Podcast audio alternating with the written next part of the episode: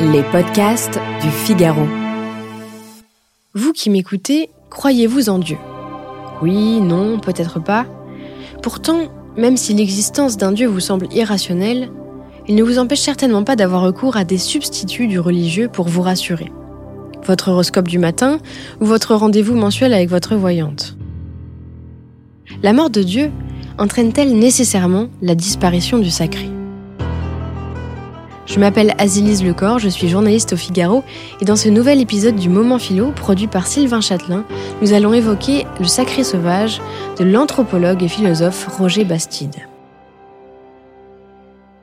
Dans cet ouvrage paru en 1997, Roger Bastide tente de répondre à la célèbre formule de Nietzsche qui affirme Dieu est mort. Que nous dit Nietzsche dans cette formule qui peut sembler quelque peu rhétorique? Dieu représente le sacré, ce qui est vénéré et vénérable, mais aussi ce qui constitue la norme indiscutable de l'existence. Par Dieu, Nietzsche désigne aussi les croyances qui règlent la vie telle qu'elle est organisée en Occident. Nietzsche nous dit que les valeurs sacrées sont en crise et même en train de perdre leur statut de référence. Pour Bastide, l'anomie sociale et la crise des institutions religieuses provoquent en effet la mort de Dieu. L'industrialisation en développant la pensée rationaliste. L'urbanisation, en brisant les solidarités communautaires. L'école laïque, en mettant la religion entre parenthèses.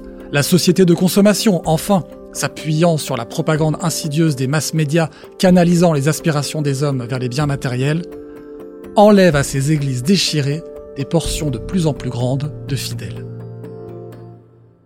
Le constat est sans appel. Pourtant, la mort de Dieu ou des dieux n'est pas la mort du sacré, car le sacré, nous dit Bastide, constitue une dimension essentielle de l'homme. En témoigne selon lui la passion des magazines féminins pour l'astrologie, la croyance dans les guérisseurs ou la profusion de l'ésotérisme dans notre société. Mais aussi, et oui, le recours aux drogues, particulièrement parmi la jeunesse, qui serait une sorte de rite initiatique comme il en existe dans les sociétés traditionnelles.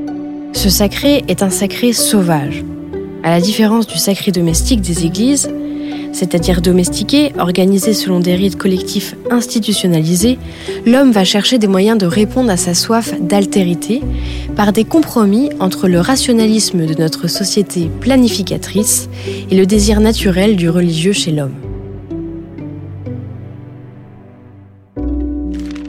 Dans les communautés hippies, même quand c'est la transe collective qui est recherchée, même quand les corps allongés se mêlent les uns aux autres, dans l'inconscience des gestes, chacun reste seul.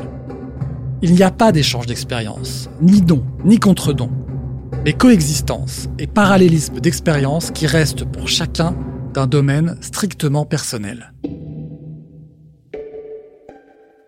Que faut-il en conclure?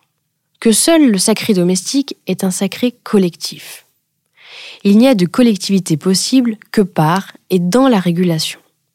Ainsi, seule la loi permet de sortir de la sauvagerie. Je vous laisse méditer.